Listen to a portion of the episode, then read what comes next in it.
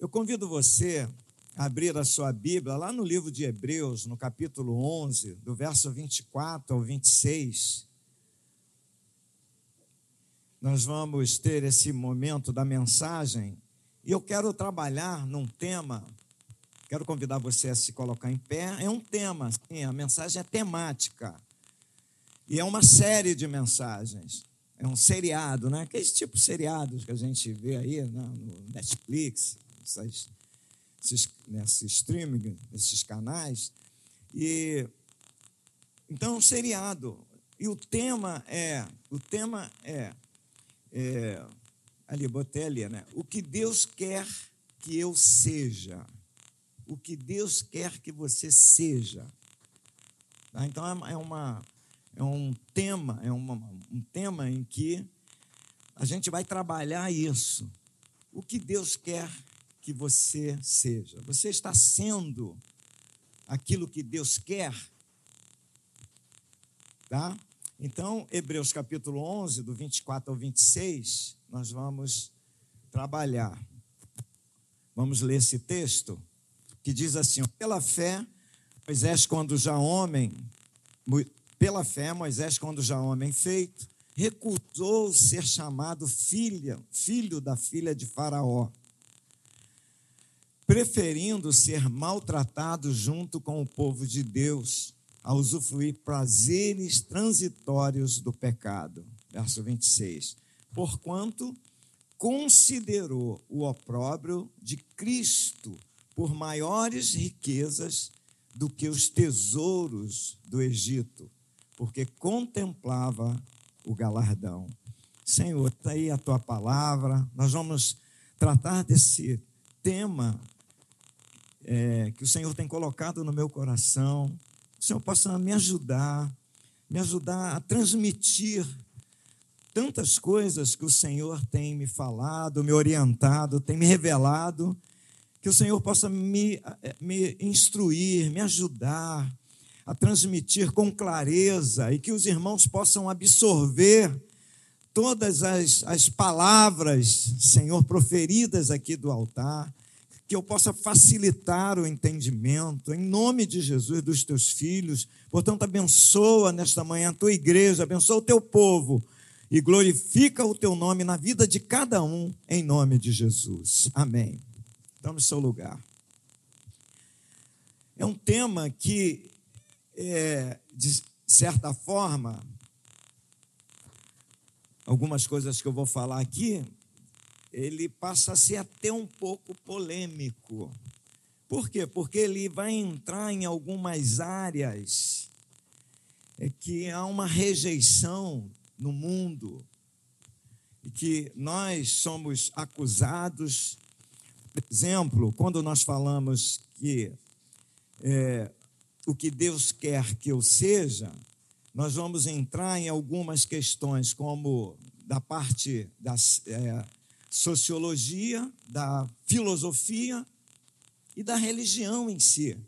Porque nós vamos falar de fatalismo, querendo ou não, vai entrar, e vamos falar de determinismo, que nós somos acusados e que nós é, somos considerados por alguns grupos, ou pelo um grupo muito grande, que é, é, tudo já está determinado a acontecer conosco. Ou seja, o determinismo é isso. Há um ser maior, alguma coisa é, é, é exterior que vai fazer acontecer na minha vida, querendo eu ou não. Aquilo vai acontecer. Obviamente que isso tem um pouco de verdade, mas não nós não, não somos não, não adotamos esse essa filosofia de determinismo. Por quê? Porque Deus nos deu o livre arbítrio. Então muitas coisas que é, Deus tem como propósito, obviamente, Ele é um Deus que tem propósito em nossas vidas, mas é, é, é o Deus que respeita as nossas decisões. Para isso, a gente tem que olhar lá para o livro de Gênesis, quando Deus colocou lá no jardim do Éden Adão. Né?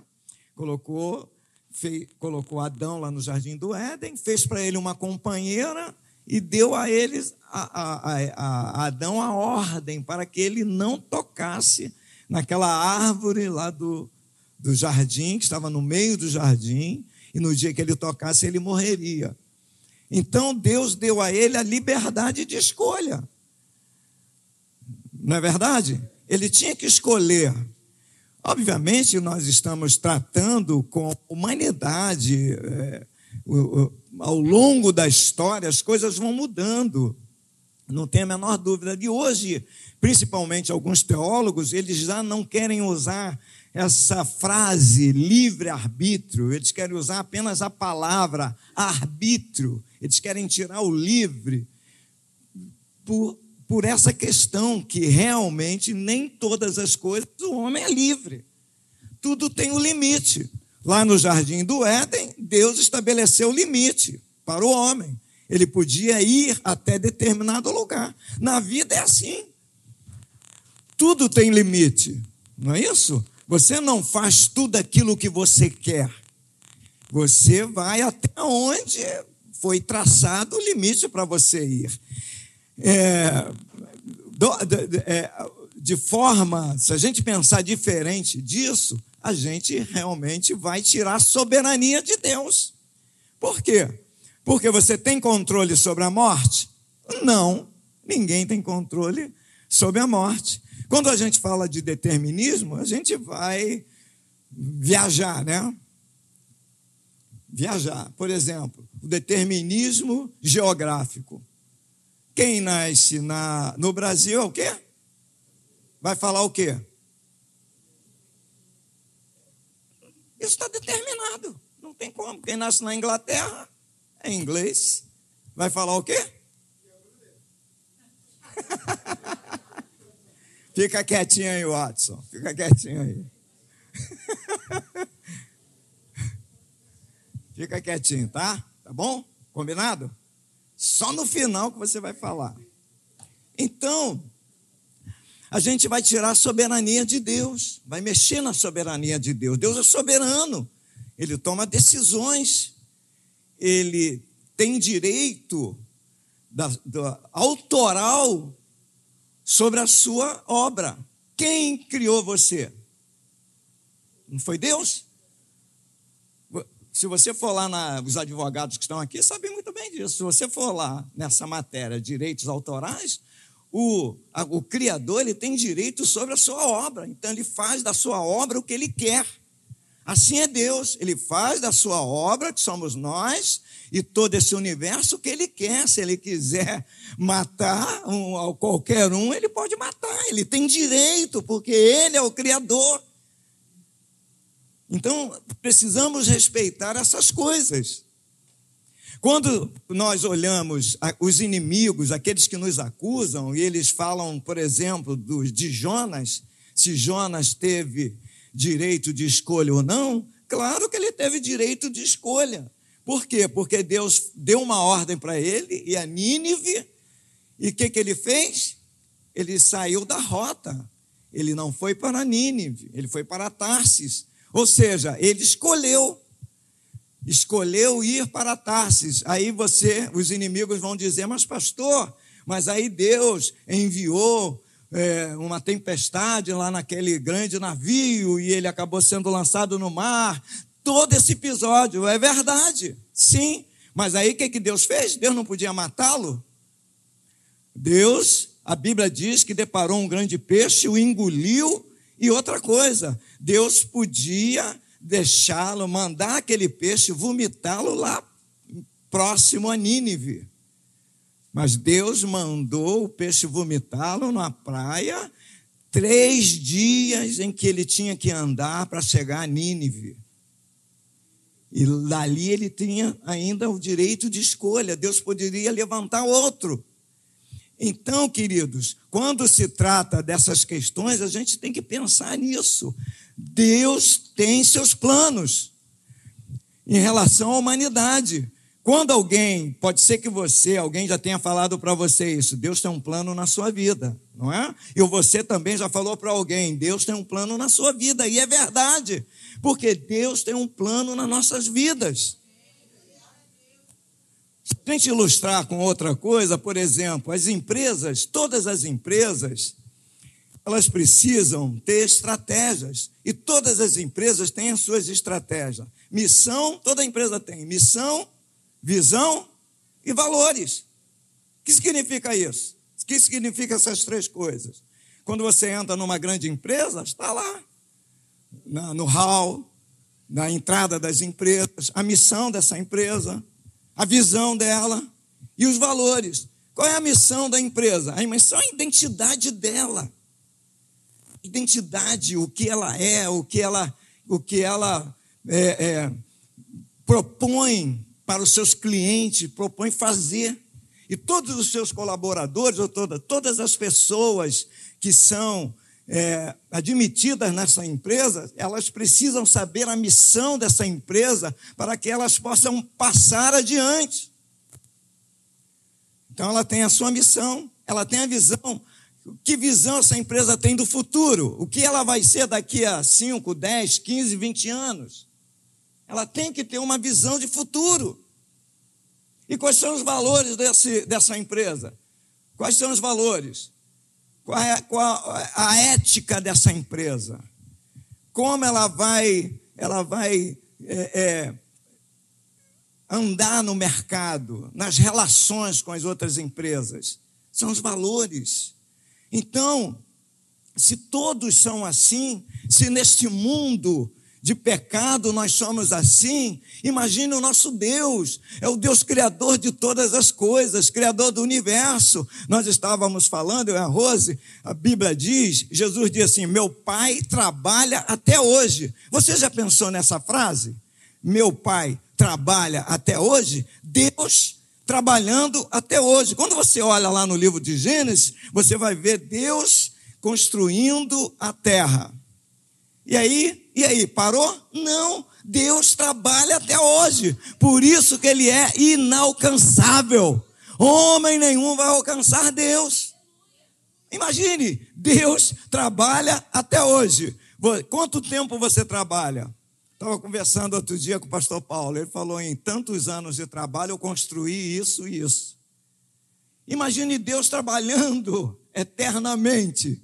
Imagine o que Deus constrói o que Deus está construindo. E mais, a gente tem que pensar no macro e no micro. Deus está no, nesse universo, neste planeta, em todo esse universo, em todas as galáxias que Ele já fez ou está fazendo, a gente não sabe, Ele é infinito. E no micro, ele está trabalhando também nas coisas pequenas, nas coisas miúdas, nas coisas que nós não enxergamos. E do ponto de vista espiritual, ele está trabalhando na minha vida, na sua vida. O Espírito Santo habita em você. Nesta hora, neste segundo, ele está fazendo muitas coisas dentro de você, imperceptíveis.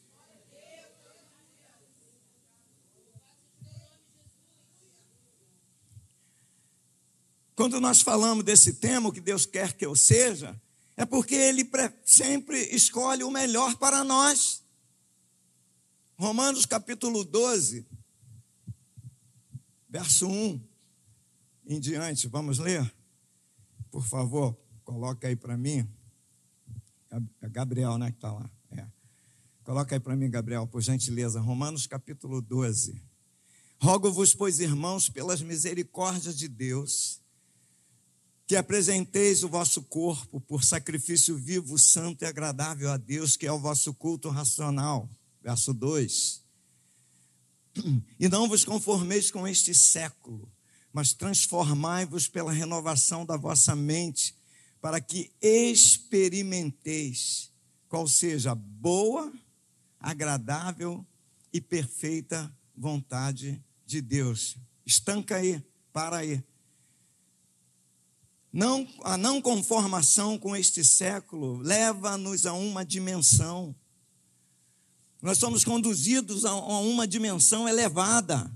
E não vos conformeis com este século, mas transformai-vos Quando eu não me conformo com esse século, eu começo a mexer lá em Mateus capítulo 5.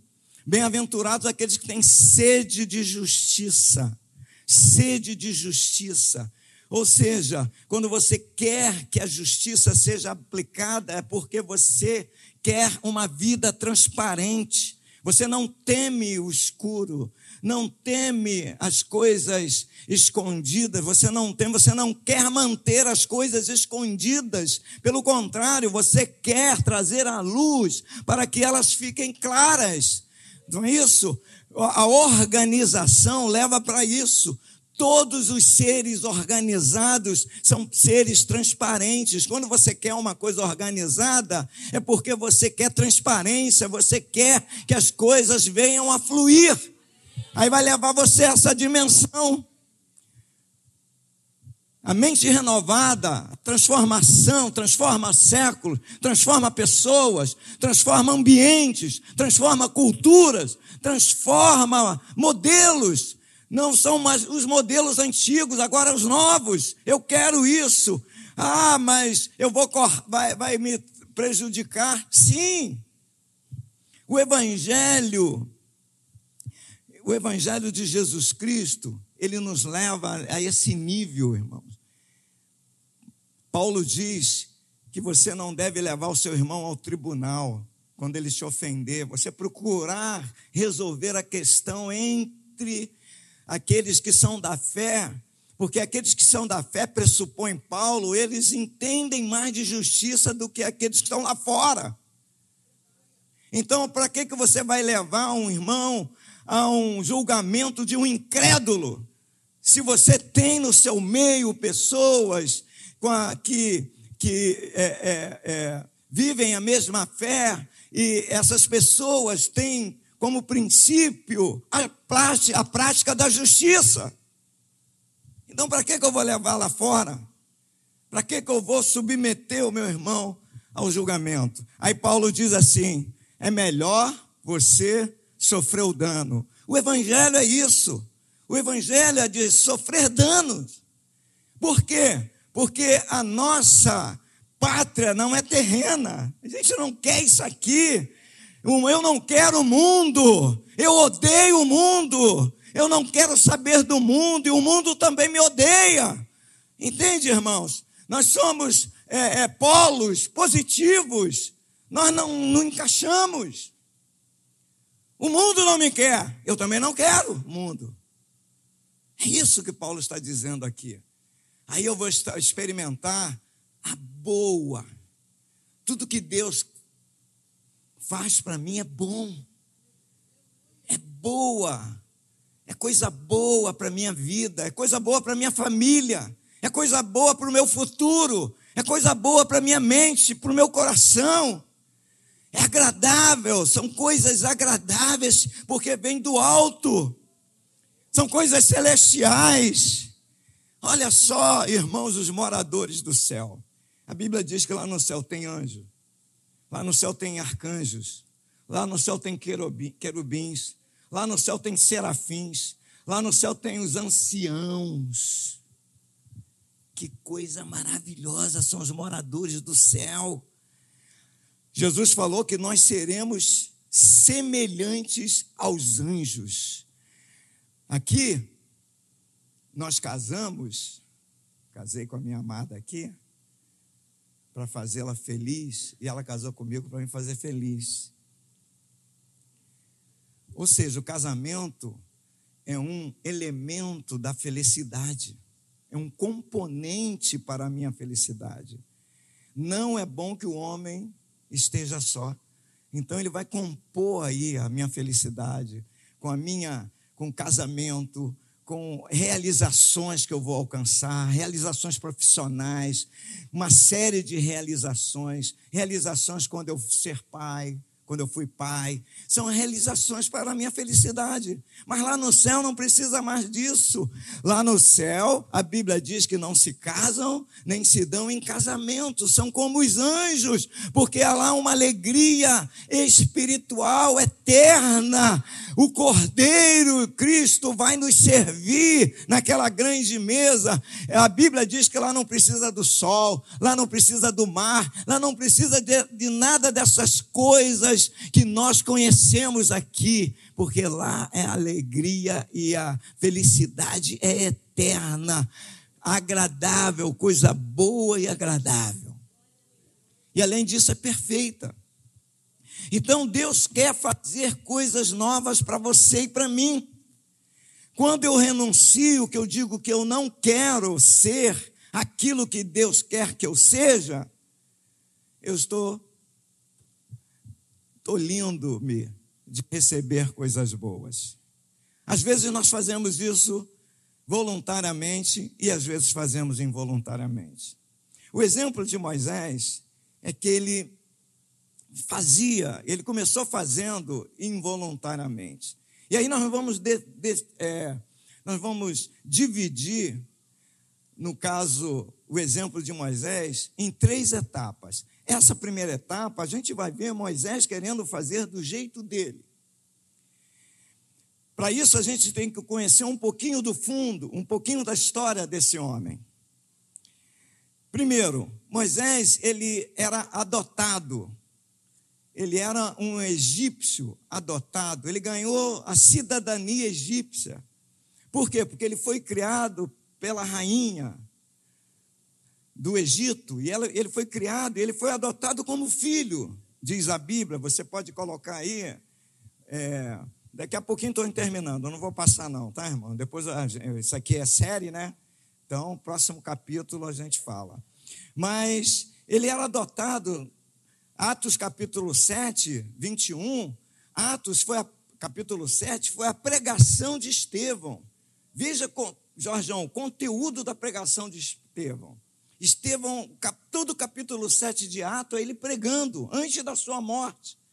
E no verso 21, ele diz assim: ó, quando foi exposto, a filha de Faraó o recolheu e criou como seu próprio filho. Bênção, sim, bênção. Mas Moisés não ficou pequenininho, ele cresceu. Para criança, irmão, tudo é alegria. Tu leva no parque, né? leva no, no shopping, o meu neto, quando vem aí, eu, levo, eu, eu os levo no shopping, eles ficam felizes, vão no shopping. Aí Rose paga, eu só como. Quem paga é a vovó. Uma alegria. Uma alegria. Mas só que o Moisés cresceu, foi crescendo.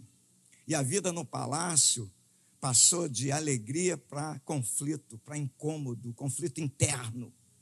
Por quê?